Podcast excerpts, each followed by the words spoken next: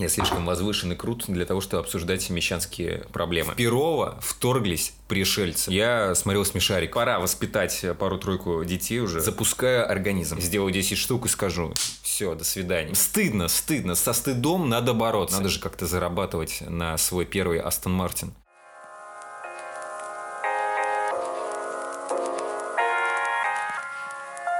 А, что у меня там по скрипту? А, да, привет! Привет, мое дитя! Это сектантский подкаст Питера Чегринского. Здесь я буду обращать тебя в свою веру, точнее, веру в себя, в смысле, в меня. А, ведь в кого-то ты же должен верить, в конце концов, нельзя быть атеистом.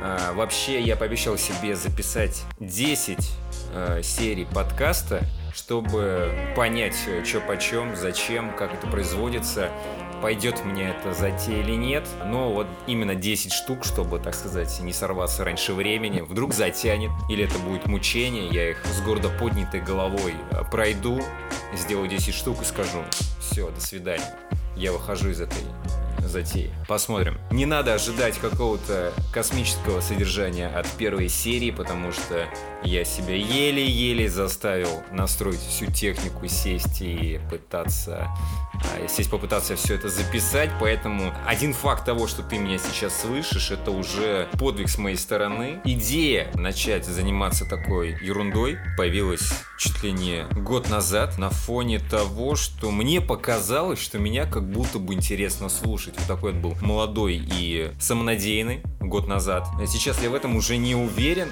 но попытаться все равно стоит, потому что это интересно. Интересно, как это все производится. Это, по идее, не так сложно, как может показаться человеку, который вообще до этого ни разу подкаст не делал. Тебе кажется, что, ну, ё-моё, сел на микрофон, записал и включаешь, и слушаешь, и все кайфуют. Но по факту оказывается, что и тут надо что-то уметь, тут надо что-то делать, и это уже потихонечку начинает напрягать. Может показаться смешным, но также идея делать подкасты возникла из необходимости а, выговариваться, да.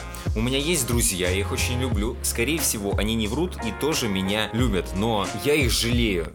А, вот, вот парочку из них не жалею, они слушают все, что вот мне надо высказать, все те мои приключения на фронте личных отношений, все мои философские размышления о смысле бытия, вот эту всю дребедень, они вынуждены слушать. Мы таких два человека, мы редко довольно, ну не часто это обсуждаем, встречаемся. Этого не хватает мне, и плюс я их все-таки, ну, я их жалею. Я не могу сказать все, поэтому мне надо сесть на уши кому-то другому. Например, э, тебе спасибо большое, э, что ты вот э, такой счастливый здесь есть, может быть, несчастливый уже. Я попытаюсь поменять формат, чтобы обращения были не такими вульгарными, как сейчас, но пока что это первый выпуск, считай, день рождения имениннику можно все. Классную отмазу придумал, мне тоже нравится. Я сижу и кайфую. На часах 7 часов 55 минут. Я планировал начать записывать в 5 утра, но, как ты видишь, а, все пошло по... А, все пошло не по плану. Поэтому я записываю это фактически в 8 часов. Недавно я отстрелялся, сдал свой магистрский диплом. И, как и известно, все самые яркие творческие начинания зарождаются в момент, когда тебе, ну, точно вот надо делом заниматься, а не всякой байдой. Но вместо этого ты начинаешь заниматься всякой байдой. Я уже не говорю про уборку дома и прочее. Естественно, я подумал, что пора-пора делать подкаст именно в момент, когда мне надо было писать э, диссер. Когда я его даже еще не начал писать, а мне уже было через неделю надо было сдавать, вот тогда я понял, что пора, начинаем. Ну да, к счастью, я э, все это дело сдал, и теперь занимаюсь, чем планировал. Удивительно. Кстати, по поводу написания э, диссера э, и вообще любой работы письменной, это же для меня, не знаю, как для тебя, для меня это лютое напряжение всех умственных э, способностей или попытка обнаружения этих умственных способностей, ну, так или иначе, э, тяжело. И периодически надо как-то разгружаться. Если я пишу работу, я никогда не делаю это постепенно. То есть взял, там, уточком встал, немножко написал, пошел делами, занялся и так на протяжении месяца. Нет, я так не умею. Я беру отгул на работе, сажусь и в течение трех-четырех э, дней, вот максимум у меня была неделя во время диссера, я просто неделю не ходил из дома, садишься, запираешься и пишешь, и просто строчишь, читаешь, обращаешь мысли в текст, ну, я бы не назвал это мыслями, я не назвал бы это текстом, но по факту со стороны это выглядит как-то так. Вот, ты такой совершаешь очередной подвиг, в конце ты умираешь от перегрузки, и после дня цепона воскресаешь, идешь, загружаешься солодовым или чем-нибудь другим, и жизнь снова играет красками. Вот, но в такие моменты все равно, когда ты пишешь, надо как-то разгружаться. И в разные этапы, в разные работы у меня была разная разгрузка. Вот, например, моя первая такая сложная тема, это даже был не бакалаврский диплом, это было мое первое эссе на магистратуре. Не знаю, как это работает. Диплом мне писался гораздо легче, быстрее. Ладно, может быть, не быстрее. Тогда я, кстати, писал его поэтапно. Я потихонечку, глава за главу, тихонечко что-то там рожал, обращал все это в текст, и получалось, ну, нормально я все это перечитывал, там без ошибок вроде бы, то есть терпимое качество. А когда эссе пришло время писать, это же даже меньший объем. Но почему-то это была такая мука. А, я понял почему, потому что когда писал диплом, я знал, о чем пишу, мне была интересна моя тема, и я знал, что исследовать, какие брать источники. Ведь самое известное, что, можно сказать, 80% успеха будущей э, письменной работы — это э, наличие классных э, источников. Источников, которые можно перерабатывать тихонечко, на которых можно паразитировать, будем говорить честно. Вот, когда я писал эссе, первое, я вообще не знал, где брать инфу, я понятия не имел, я даже тему свою не знал, я придумал ее в холодном поту, э, во сне, я сидел, э, мне осталось три дня до дедлайна, а мне надо сдать э, по факту там 15-20 страниц текста, для меня это просто неимоверный объем, я, там, я столько не пишу, я столько не читаю, вот, и я не знал, что делать, три дня осталось, я сижу, у меня нету гребаной темы, что делать? Я в очередной приступ паники просто взял, лег э, на кровать и заснул. Да, я умею засыпать даже в состоянии паники. Это моя суперспособность. Сплю в любых положениях, в любых состояниях, в любое время суток, на любых кроватях, в любой географической местности, при любых температурах. Я лег, заснул, и мне эта тема приснилась. Мне приснилось, что пора, пора наконец-то исследовать феномен русского батл рэпа. Это было эссе по культурологии, если что. И я такой, пора, а вообще, почему я взял эту тему? Потому что в августе прошлого года, в конце, собственно, произошел, да, даже не в конце прошлого года, это два года назад, рэп батл между Оксимироном и Гнойным, который я как истинный сноб пропустил мимо ушей, мимо глаз, потому что все, все это обсуждают, а если все что-то обсуждают, значит, я в это не влезаю. Я слишком возвышен и крут для того, чтобы обсуждать мещанские проблемы и топики. Но тут прошло полгода, и я понял, что пора разобраться, что столько хайпу было. Ну, надо посмотреть. И я решил, что это можно еще и облечь в формат гребаного эссе. И тогда я начал смотреть э, Battle Rap, я начал смотреть конкретно тот э, выпуск Версуса и писать на эту тему работу, естественно, с отсылками к древним грекам, что вообще-то Battle Rap это известная форма поэтической дуэли, которая зародилась глубоко в античности. По-любому, по-любому. Это был мой первый опыт написания подобной академической работы, и в качестве источников я даже указал Евгения Онегина, что, в принципе, ну, как бы можно хорошенечко поржать, если ты понимаешь, что это бред. Но я не стеснялся, я приводил оттуда четверостишье, э, потому что подумал, что именно в этом фрагменте Александр Сергеевич очень точно описал суть батл рэпа. К сожалению, я сейчас не могу привести тебе эту цитату, потому что она где-то покоится в недрах моей письменной работы, куда я не хочу залезать, мне страшно, вдруг я увижу этот бред еще раз. Так вот, почему я это все рассказываю? Когда я писал то эссе, это было лютое напряжение всех моих умственных способностей, и мне периодически надо было как-то разгружаться, чтобы не потерять э, жидкость состояние мозгов. Что же я делал? Я пересмотрел все выпуски Версуса. Как только я уставал, это было практически каждые 15 э, минут, я смотрел новый выпуск Версуса или другого какого-то батл рэпа, и э, таким образом у меня мозг э, входил в состояние блаженного тупника, и я просто сидел и офигевал от того, что ё-моё, что, серьезно? И вот так тоже бывает? Да, оказывается, так тоже бывает. И я переслушал все альбомы, все треки Гнойного, Славы КПСС, ну, всех его псевдонимов. Это тоже был такой уникальный опыт. Э, кстати, его дис на Дудя, я просто, я кайфую с этого трека. Это действительно прям что-то такое, какой-то лютый авангард. Дичайшее удовольствие мне приносит эта композиция. В этот раз, когда я писал диссер, у меня таким буфером для выпуска пара и отдыхания мозгов были видосы на ютубе, где э, всякие умельцы восстанавливают старые вещи. Там конкретно два канала, я не помню их название, но все, что они там делают, это берут какой-нибудь старый прибор, какую-нибудь там древнее что-нибудь, какую-нибудь палку-копалку, каску военную или еще какую-нибудь шнягу, или старую игрушку, которая уже вся разбилась, сломалась, заржавела 10 сотен раз. Они берут, очищают эту тему, промывают, наносят там свои краски, полируют все дела, то есть восстанавливают вещи просто до состояния как новое. И обычно э, такие видосы идут там минут 15-20, все это очень подробно, все технологии показываются. И это такое просто, такая форма медитации. Ты сидишь и смотришь, как из э, какого-то куска заржавевшей железяки превращается, восстанавливается исконная вещь, которой можно снова пользоваться. Это причиняет просто лютейший кайф. Я как понимаю, что главная фишка, почему это так э, заходит людям, потому что виден очевидный результат. То есть вот было плохо, и вот стало офигенно. И вот этот э, наблюдение вот этого, не знаю, вот этого постепенного улучшения, оно доставляет лютое удовольствие, потому что мало вещей в жизни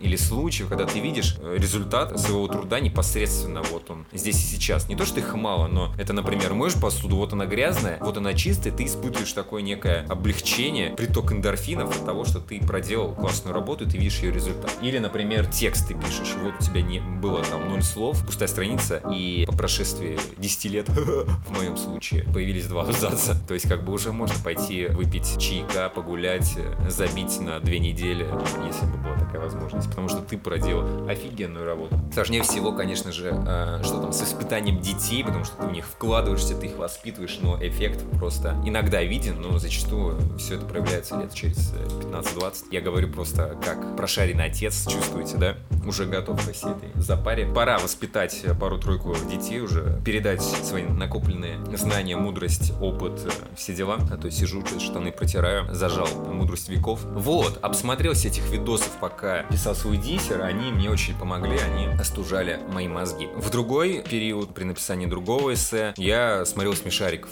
по серии. Ну, это просто праздник для души и сердца, это мое детство. Ну, не то, что прям такое глубокое, потому что все-таки не такой молодой, они еще, не знаю, лет 13-15 было, когда они появились. Не буду врать, ладно. Короче, уже был в сознательном возрасте, но кайфовал просто люто. И, кстати, мои родители тоже. Да вообще все нормальные люди кайфуют со, со шмеш... Сейчас э, все смешариков, черт возьми. Потому что это остроумно, это добро, это мило. И, кстати, одна из целей и задачей, вы уж сами выберите, я уже заколебался отвечать цели от задачи, это продвигать добро в массы. Звучит, ох, капец, как пафосно и, может быть, даже высокомерно. Кто я, блин, такой, что продвигать добро? Я самый добрый человек, Петр Чегринский, это известная тема. Я научу тебя быть э, человеком. Никто этого не смог сделать, но наконец-то появилась надежда в лице меня, что я тебя обучу этой технике, как не быть э, подонком. Сложно, сложно будет, конечно, меня слушать, но если ты до сих пор это делаешь по неизвестной причине, я выпиваю за тебя стакан горячей воды, потому что это полезно. Не для тебя я это делаю, уж прости. Для себя запускаю организм. Что еще по плану надо обсудить? Да, конечно, важная вещь, забыл сказать. Я сегодня спал, как обычно, я всегда сплю, и, как ты уже, наверное, понял, делаю это офигенно. А, и мне снился сон. Это особенный сон, он заслуживает того, чтобы его упомянуть. Мне снилось, что в Перово вторглись пришельцы.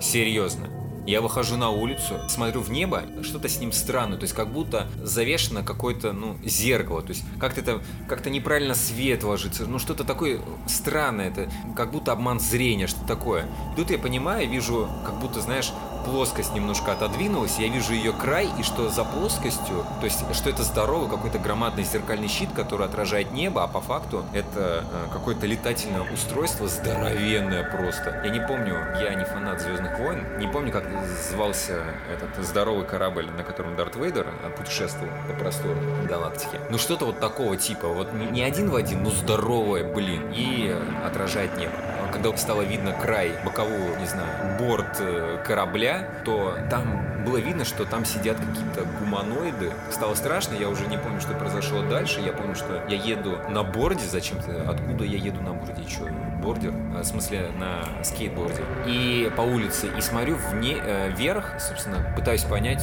что почем, что делать. Да, да, ладно, я даже не думаю, что делать, мне просто непонятно, что творится. А потом я уже помню, как я дома, эта новость, она уже просто в воздухе витает, что пришельцу все, трындец, капец. И вдруг я замечаю, что в окно второго этажа на меня смотрит женщина. А второй этаж, ну, как бы, не бывает, не видел я еще в Перово таких высоких женщин. Да и вообще, чтобы так легко заглядывать э, в окно второго этажа. И странно то, что она не считает это странным. То есть она как-то так изучающе смотрит, как будто, знаешь, это даже не первый контакт. Да, это первый контакт, но это как будто бы, знаешь, наблюдение за подопытной крысой. Я понимаю, что она не человек, она просто притворилась им, она надела личину человеческую. Это даже не она, это, это гребаный пришелец. Они уже везде, все они смотрят в окна, и все, страх, паника. Я просыпаюсь, первым делом понимаю, что это бред, но страх не проходит сразу. Я лежу в кровати, мне стрёмно. Я себя успокаиваю, типа, Петя, спокойно, никаких пришельцев нет, никто никак, никуда э, не прилетал захватывать твое родное Перово, все в порядке. Сейчас чуть-чуть отлежишься, мозги придут в порядок, ты снова заснешь, и будет все офигенно. Так это все и сработало. Я успокоился, заснул дальше, видел уже свои дальше какие-то сны, уже не помню. Но это впервые мне снятся пришельцы. У меня до этого такого бреда не было. Мне снилось что угодно, но только не, не нашествие инопланетян. И уж точно не на мое родное перо. Может быть, я найду в себе силы обернуть это в литературные произведения. Ха, шутка. Вряд ли, не знаю, хрен знает. Может быть, а вдруг? А вдруг это реально тот сценарий, который нужен здесь и сейчас? Вдруг об этом надо снимать? Вдруг это близко? Хотя с э, притяжением Бондарчука, ну как бы, может быть, уже тема закрыта. Там было Чертанова, а у нас будет Перова. Может быть, фильмец оказался, ну так, не очень, потому что там было Чертанова, надо было все-таки про Перова. Тут-то настоящие люди живут. Надеюсь, я достаточно вызвал в тебе праведного гнева, потому что ты явно не живешь в моем Перово дистрикт, и я тебе соболезную, потому что ну, известно, где, где надо жить, где круче всего. Вот, э, такая вот история, которую надо было обязательно поделиться с тобой.